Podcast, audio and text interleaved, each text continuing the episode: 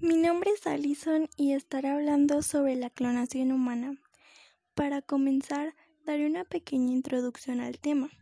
La clonación humana es la creación de una copia del material genético exacta de un ser vivo. Dicha palabra se ha implementado para los tipos de clonación artificial, que abarca gran parte de la copia de células y tejidos humanos de uno o más seres vivos. Un caso muy conocido es el de la oveja Dolly, pero, ¿qué pasó con ella?